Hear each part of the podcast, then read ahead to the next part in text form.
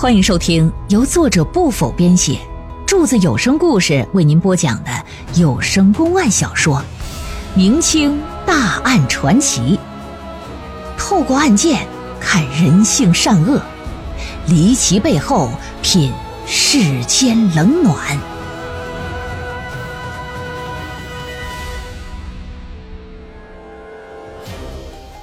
话说新娘仅仅成亲七天，这便离奇死亡。其父亲告状告到官府之后，官府介入调查时，就发现一封书信。也正是这份书信的出现，才牵扯出一个又一个的嫌疑人。可究竟凶手究竟是谁？两任知县都未曾查明。就在这时，海瑞海大人。接手了此案，进行了重新调查，却不曾想，在调查期间又再次发生命案。这起命案又会给海大人怎样的提示呢？那封书信究竟隐藏着什么样的秘密？凶手又是何人？请您接着往下收听《海公案之三七殒命》。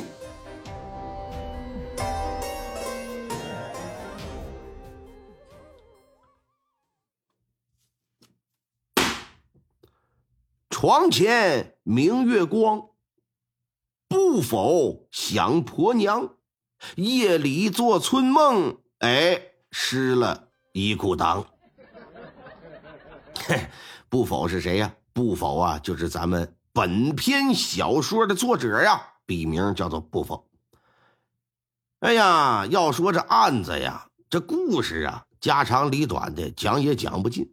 通过故事，咱能看得出啊，古代那小媳妇儿真的是，哎，这命运挺不好。你看，多数的都是成亲几天，不是丈夫死了，就自己死了，都是这个。这回咱要说哪年的故事？这得是明朝隆庆三年三月的这么一天，在哪儿？南直隶太平府芜湖县知县印敬真。接到一纸人命的诉状，这老爷他爹他妈，咱也不知道是出何居心给起的这个名儿，印敬真。你这名儿，你这一个念不好就得咬舌自尽死这块报官的人是谁呢？是繁昌县悦来客栈的老板呢，姓李，叫李正。他说自己呀，刚刚成亲七天的女儿李萍儿死在了丈夫家里了。请求知县大老爷尽快查出凶手，给予严惩，来告慰我女儿那在天之灵。印敬真一看出了人命案呢，赶紧吧，带着自己的三班六房赶奔李平儿的丈夫家。李平儿的丈夫叫什么呢？姓卓，叫卓君堂啊。那早已在大门口等候多时了。一看县太老爷来了。赶紧施过礼之后，把一干人等就让进了家中啊。在去往案发现场的路上，卓君堂就说：“在发现妻子死亡的第一时间，我就把现场保护起来了，啊，就是为了方便官府来查验来。”案发现场一看是在什么地方？是在卧室。老爷进屋这么一瞅，哎，正如这卓君堂所说呀，现场确实保护挺好。屋地上也没有其他人等踩踏的脚印，什么各几样物品呐，什么尸体呀，也没有被移动的痕迹。死者李平儿呢，仰面躺在床上，表情平静啊，身上的被子盖在胸口，看起来就像睡着似的。仵作上前这么一掀被子，脱去李平儿的衣服就进行验尸，这才发现。全身上下只有脖子上面一处刀伤，但这一处刀伤就足以致命什么气管啊、食道啊、大动脉呀，就都给割开。查看完毕，填了尸格，到了外头啊，县太老爷就找到李平儿的丈夫了，来进行一番问话，得了解一下你们家的具体情况啊。这一了解才知道，老卓家是经商的。从卓君堂的爷爷那辈儿开始啊，哎，就从事布匹买卖。经过三代人的经营啊，生意规模啊就做的挺大，因此呢，老卓家在芜湖县绝对算得上是一个大户啊，一家人生活过得也挺好。卓君堂的父母呢，生有两个儿子，一个闺女。这卓君堂啊是老二，上面的哥哥已经娶妻生子了，就在家里居住呢。下面妹妹去年也嫁到本县的一户大户人家。虽说家中祖辈经商，可是卓君堂的父亲也希望家里能够出现一个有功名的人。卓君堂。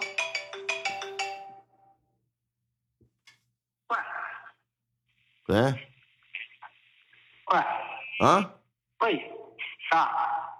谁呀？说呀，说话。喂，喂，说话。哦，打错打错，不好意思，不好意思。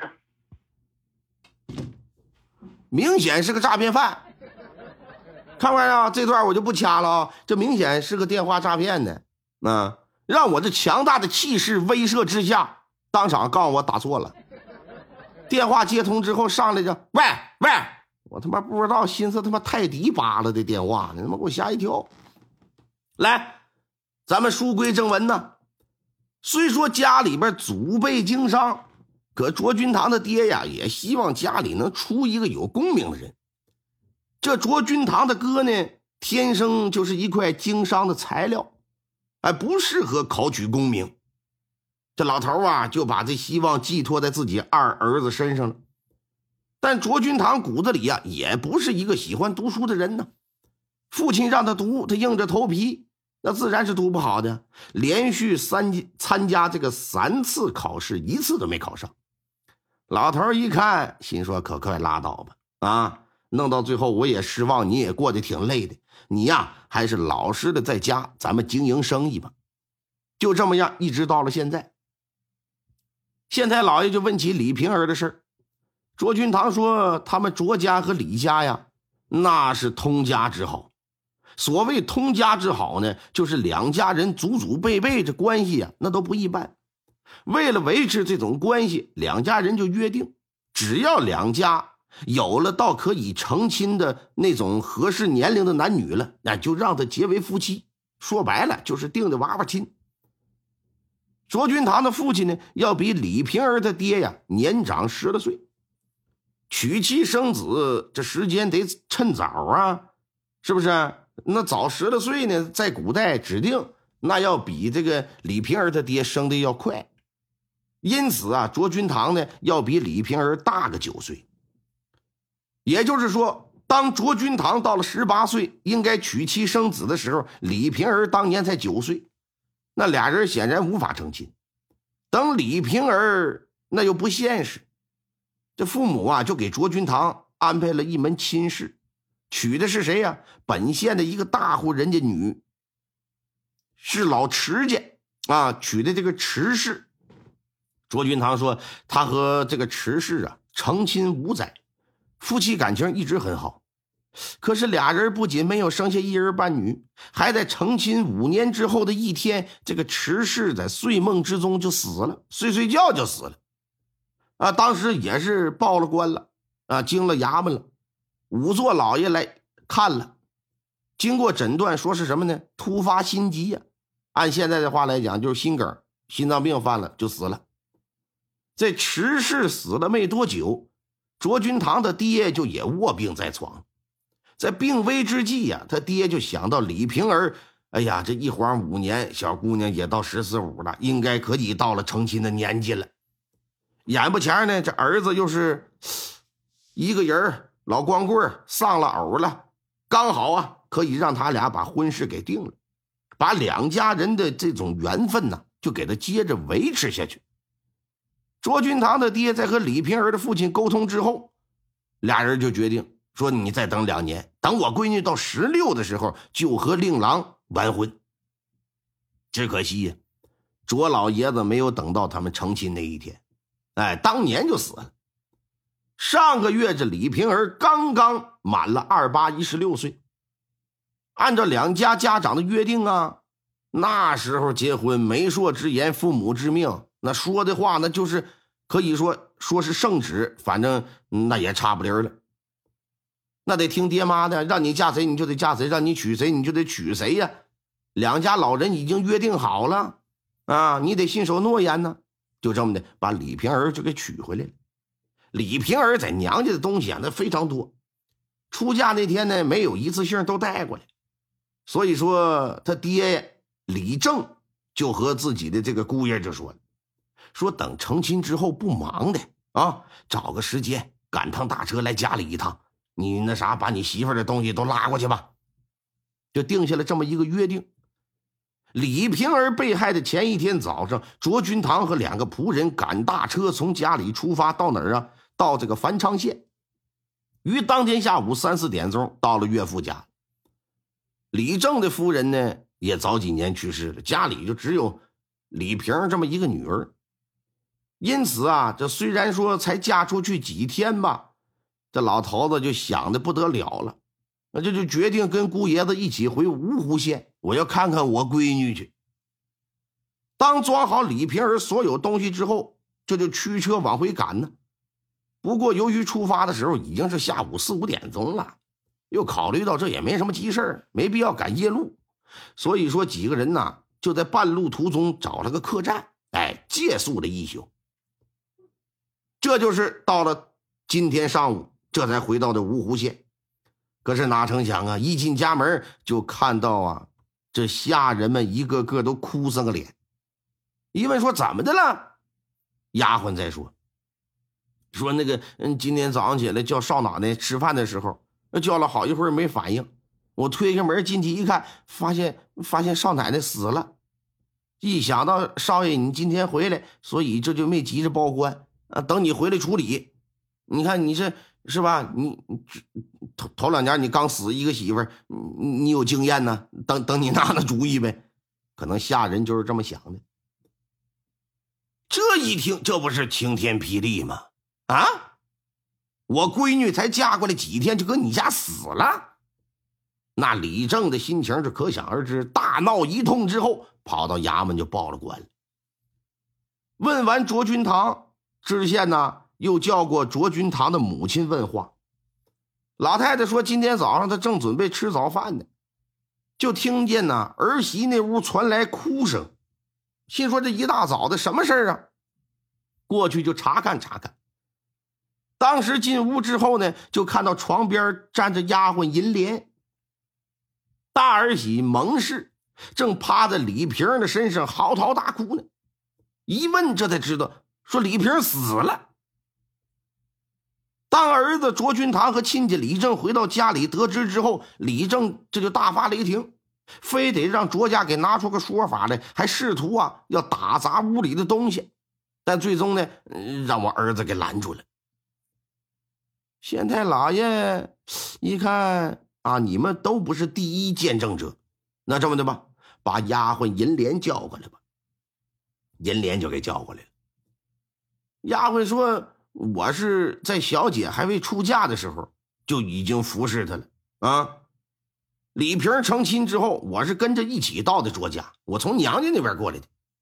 那今天早上呢，没什么异常，只是我叫小姐起床吃饭的时候，屋里一点没有回应。我推门进来，这么一看，才发现小姐已经咽了气儿，死在床上。我这就赶紧出去叫人啊，结果结果就碰到了大老爷的夫人蒙氏了。也就是大儿子那个媳妇儿啊，说碰到了蒙氏，那这么的吧，把蒙氏也叫过来吧。蒙氏说：“说我和李萍啊，那是表姐妹的关系。早上他从房间里出来，正好看到丫鬟银莲慌里慌张的打李萍的房间往出跑，问几句说怎么的了？一听说李萍死了，这蒙氏赶紧就往李萍的房间去。”蒙氏还说：“我打小和李萍啊一起长到大，本以为她嫁过来，从今之后，我们姐俩嫁他们哥俩，哎，互相之间也有个好照应，既是妯娌啊，又是姐妹。却哪成想，这过来没几天，没等回门呢，这他妈的，我妹妹这就没了。一时之间伤心难过，趴在李萍的身上就哭了起来。”他的这一哭啊，就惊动家里的老的老少的少了。很快，家里这就都知道了。反正县太老爷就是从上到下听他五四挨个捋了一遍。问完之后，再问问邻居吧，问问他们说这两天看看老卓家有没有什么异常情况，或是有没有看到什么陌生人出入。邻居们也都是纷纷摇头，表示没发现，一切都如常。而且邻居们还说，卓君堂刚刚成亲没几天，他们得知李平的死讯之后，这些人也都挺惊讶，啊，请求县太老爷你抓紧破案吧，抓住那可恶的凶手。一方面啊是为李平儿报仇雪恨，另一方面呢也是给人新郎官一个交代嘛，不是吗？啊，这短短几年死俩媳妇，这谁能受得了啊？那行吧，挨个的都问了一圈之后，让衙役们对着卓家就进行了一番搜查，并叮嘱一定给我搜的仔细一点，看看能否找到一些有用的线索。搜来搜去，搜来搜去，下边的衙役就报了，说大人有发现，在这屋床底下发现一封书信。老爷赶紧就来了。一看被褥下边有一个牛皮纸的信封，上书“凤妹”两个字，下属呢一个“立”字。打开信封，这么一看，里边有一张折叠的信纸啊。展开之后，就见上面上书几行小字什么字啊？耳朵目杂，稍安勿躁，家人之言，以缓行事。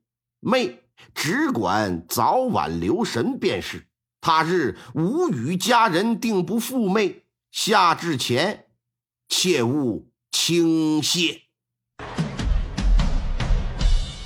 听众朋友们，本集播讲完毕，感谢您的收听。